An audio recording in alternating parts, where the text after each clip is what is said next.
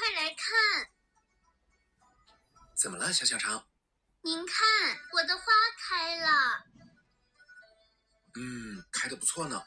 嘿嘿，爸爸，这花开的可不容易了。鹏鹏告诉我，这种花很不容易养活，要想养好它，需要懂得很多知识。于是我查阅了很多书籍，每天还特别精心的照顾它。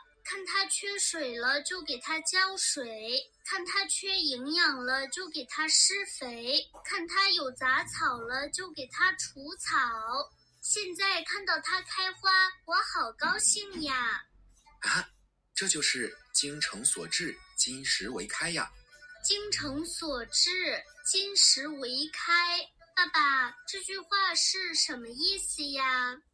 这句话源自《庄子》中的一句话：“真者，精诚之至也。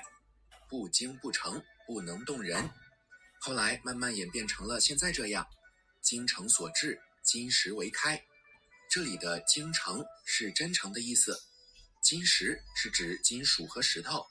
这句话是说，用心真诚能感动天地，金石也能被打开。比喻只要真心诚意去做，什么疑难问题都能解决。爸爸，您是说这花之所以能美丽盛开，是因为我用心照顾，是吧？是啊，一个人只要真心诚意的去做一件事，什么难题都能被解决。我给你讲个刘备三顾茅庐的故事吧，这个故事说的也是这个道理。好，爸爸，您快讲吧。一个偶然的机会，刘备打听到南阳卧龙岗有一位杰出的人才，叫诸葛亮。诸葛亮精通军事，刘备想，如果能把他招来辅佐自己，那自己的事业肯定会再上一个台阶。于是他备上贵重礼物，带着好兄弟关羽、张飞，就去请诸葛亮了。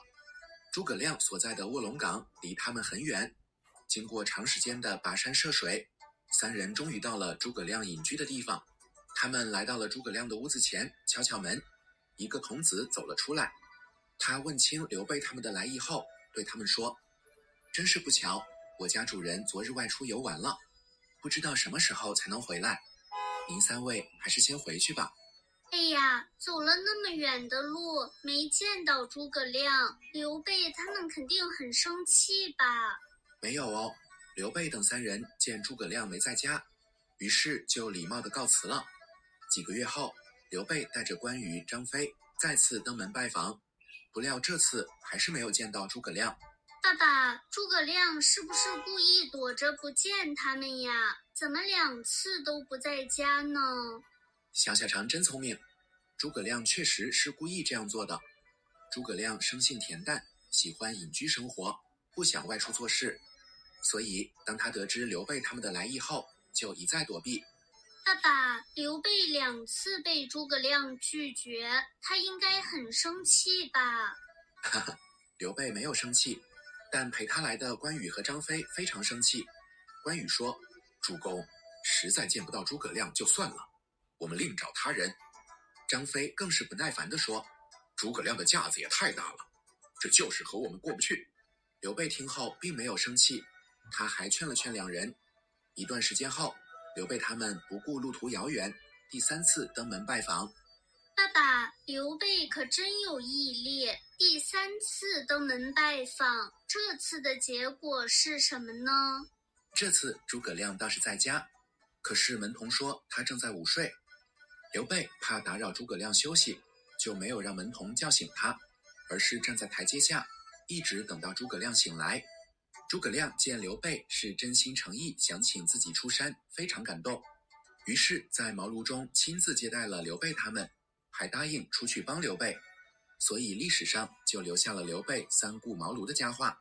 爸爸，刘备真了不起，虽然被拒绝了两次，但他一点都不灰心，最终用自己的真诚打动了诸葛亮。是啊，这就是精诚所至。金石为开，这也是刘备的可贵之处。为了请诸葛亮帮助自己，无论遇到什么难题，他都不怕。爸爸，我要向刘备学习，用自己的真诚和努力克服遇到的困难。嗯，爸爸相信你。好了，再说说今天学的句子吧。精诚所至，金石为开。小朋友，这句话你学会了吗？